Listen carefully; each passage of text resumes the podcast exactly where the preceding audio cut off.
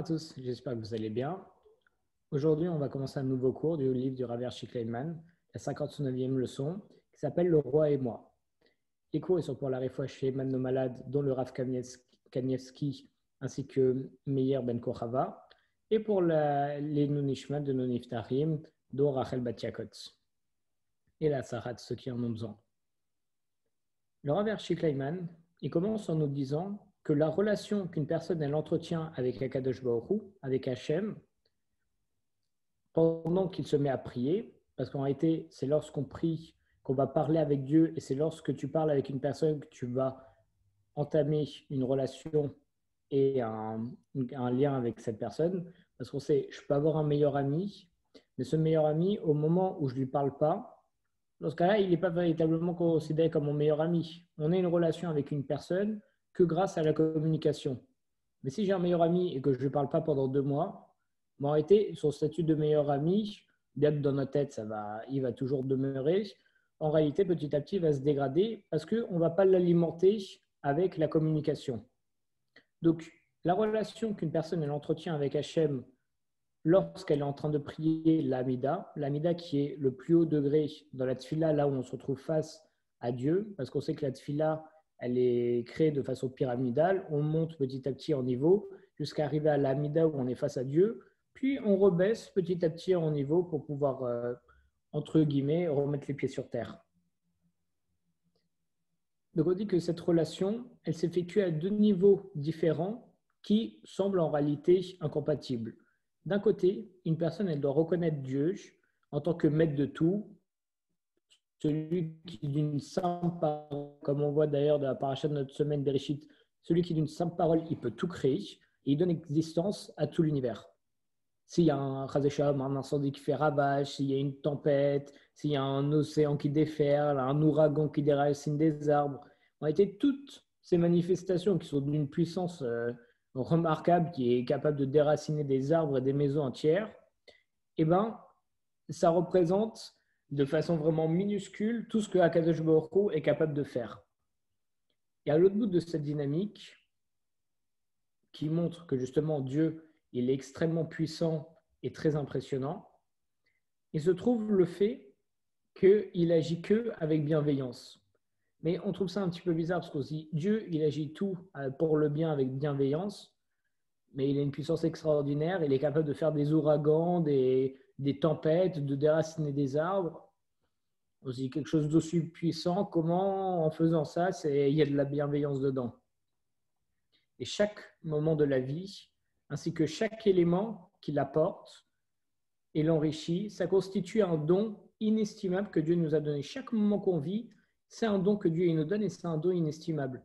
On dit le matin à chaque fois, on fait toutes nos brachot, nos bénédictions du matin pour remercier Dieu de tout ce qu'il nous donne. Parce que c'est lui qui nous permet de respirer, de nous déplacer, de nous lever le matin, d'ouvrir les yeux, de voir, de parler. Tout ça, c'est grâce à lui. Donc chaque petite chose qu'on a, c'est un don en réalité inestimable que Dieu nous a donné. On ne se rend pas compte de la chance qu'on a de pouvoir vivre euh, plusieurs dizaines d'années, Bezrat Hashem, la chance qu'on a de pouvoir se déplacer, de pouvoir voir, de pouvoir manger, de pouvoir s'alimenter, de pouvoir être bien. De... Aussi, un jour, j'ai écouté un cours, c'est extraordinaire. On dit regardez le téléphone portable. Téléphone portable, pour se recharger, tu es obligé de le connecter à une prise et de le laisser à côté de la prise. Pareil pour la télévision, elle ne peut pas marcher si elle n'est pas branchée.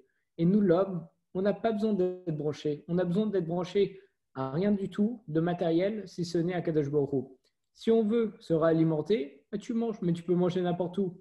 Si tu veux te reposer, tu as juste à t'allonger, mais peu importe où tu es. La seule connexion que tu dois avoir, c'est avec Akadosh Baruch N'es pas régi par un besoin matériel et une connexion matérielle, comme une prise de courant pour nos, pour nos appareils électroniques.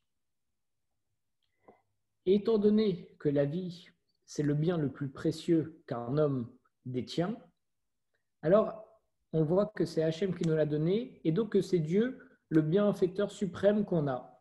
On se dit, pour avoir une autre idée, quelque chose de plus terre à terre, dit voilà, quelqu'un qui, qui nous donne de l'argent pour vivre durant toute notre vie. On dit c'est grâce à lui que je vis. C'est grâce à cette personne, je lui dois tout. C'est grâce à lui que je peux manger, que je peux m'habiller, que je peux me déplacer, etc., etc., que je peux vivre. Donc, on sait qu'on lui doit tout à cette personne. Mais en réalité, il faut réfléchir encore plus loin et se dire que Kadosh Baruch lui, il nous donne véritablement la vie. C'est grâce à lui qu'on est capable de vivre, de respirer, de se déplacer.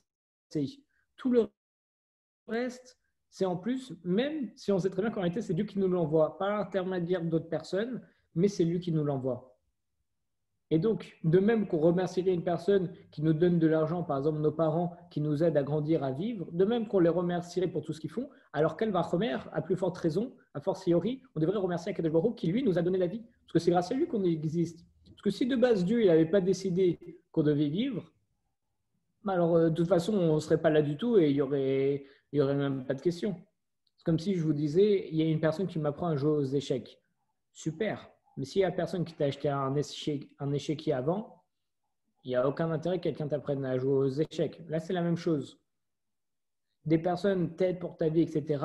Mais remonte à la source. C'est Dieu qui t'a donné la vie. C'est parce qu'il t'a donné la vie que, par déduction, après, des personnes peuvent t'aider à vivre. Mais si tu n'avais pas donné la vie de base, il n'y aurait aucun intérêt et ça n'aurait même pas existé.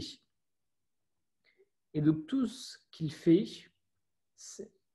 tout ça, ça découle de sa pure bonté et son désir de créer un lien avec chacun de ses enfants. Donc tout ça, c'est de la bonté et il nous donne tout ça juste parce qu'il veut créer un lien avec nous. On a déjà raconté euh, plusieurs fois l'histoire du, du père riche, du roi, et son fils, le prince, il va le voir, mais que pour lui demander de l'argent. Donc en réalité, il lui donne de l'argent, mais par bonté. Mais une fois, il va arrêter de lui donner de l'argent. Comme ça, son fils, il va venir le voir pour lui parler, lui réclamer de l'argent. Parce que son fils, elle n'allait jamais lui dire bonjour ni quoi que ce soit. Donc en réalité, il va lui faire, il va lui retirer l'argent, mais tout ça par beauté, juste pour pouvoir communiquer un petit peu avec lui. Il sait qu'il va lui donner l'argent, mais au moins qu'il passe pour lui dire Papa, il est mon argent? Rien que ces trois mots, ces quelques mots, ça va lui rentrer dans le cœur parce qu'il n'a aucune communication avec son fils. Donc on croit que c'est une mauvaise chose, mais non, c'est que de la bonté parce qu'il veut juste se rapprocher de, il veut juste se rapprocher de, son fils. Donc là, c'est pareil. Tout ce que Dieu nous donne, c'est juste pour affermir le lien qu'il a avec nous et qui provient de sa pure bonté.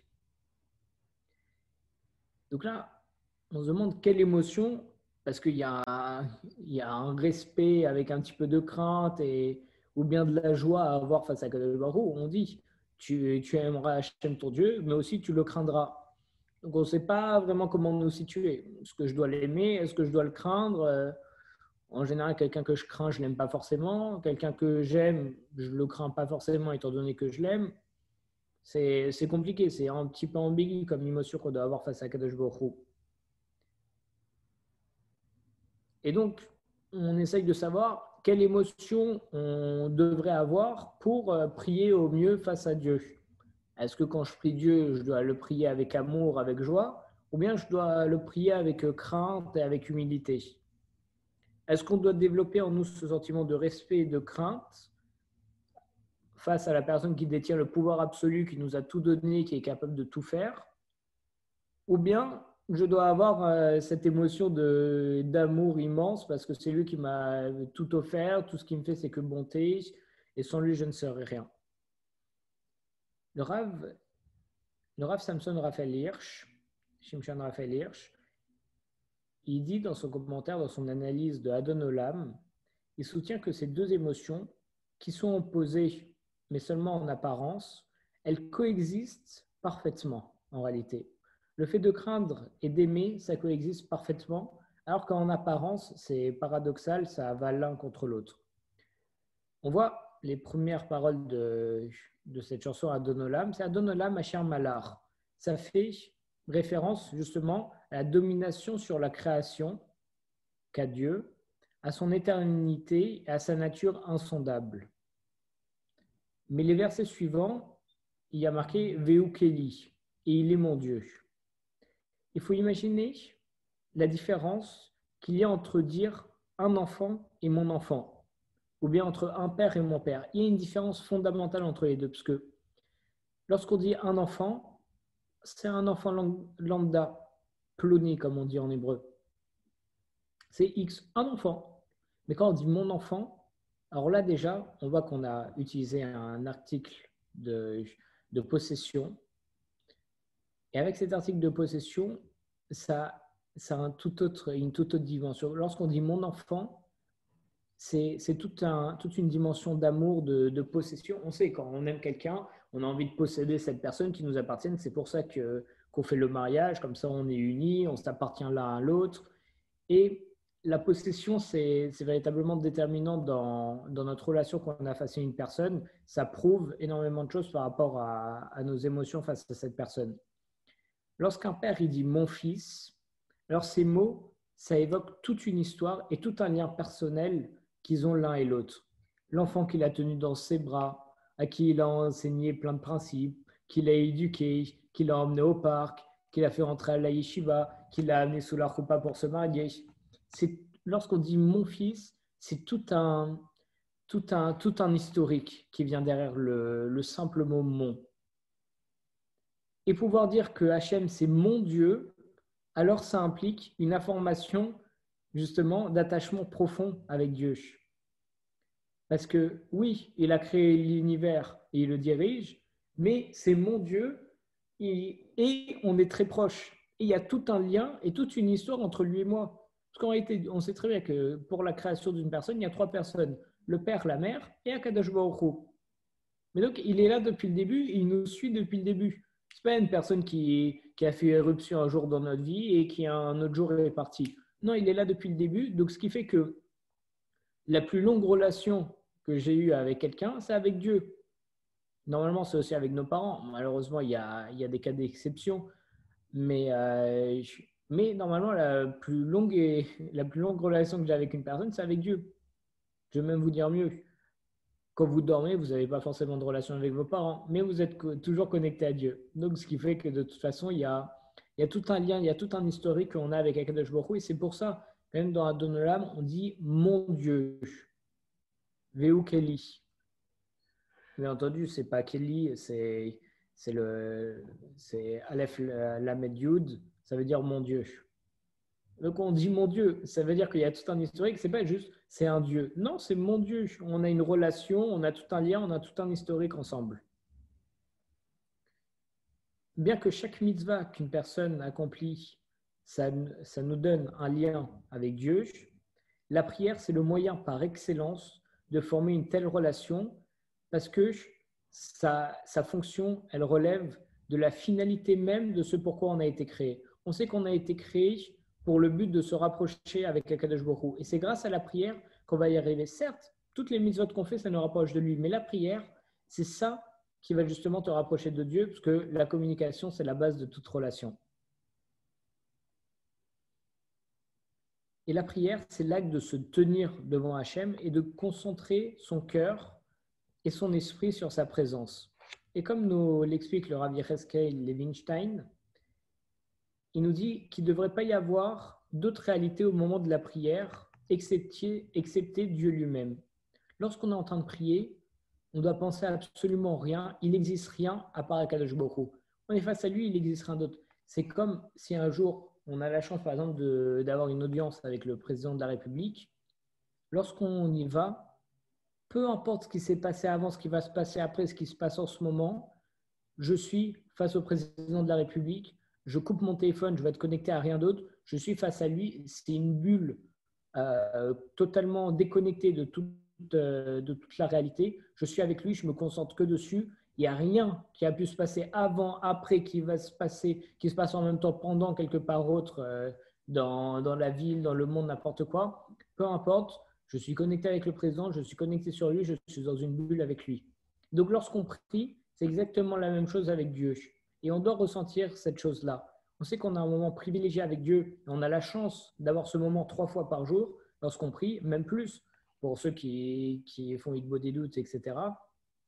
Et n'importe quoi, n'importe quoi, on peut le solliciter, c'est une chance énorme. Mais ça n'empêche que lorsqu'on est avec lui, on doit penser qu'à lui et on doit être dans une bulle où on est face à lui et il n'y a rien d'autre qui se passe. Peu importe ce qui s'est passé avant, mes rendez-vous de la journée, ce qu'on attend de moi, il y a quelqu'un qui, m'attend, etc. Peu importe, je suis dans une bulle, je suis juste avec Akadosh Baruch Le Rafet Rahim, il affirme que toutes les autres mitzvot, elles impliquent différentes parties du corps. Mais la tfila, c'est la seule qui implique la totalité de l'individu et de ce fait, elle est qualifiée de travail du cœur Parce que la tfila, on l'a fait avec tout notre corps et c'est tout notre corps qui doit se, qui doit se, comment dire, s'annuler à Akadosh Baruch Et voilà, les amis, c'est la fin du cours d'aujourd'hui.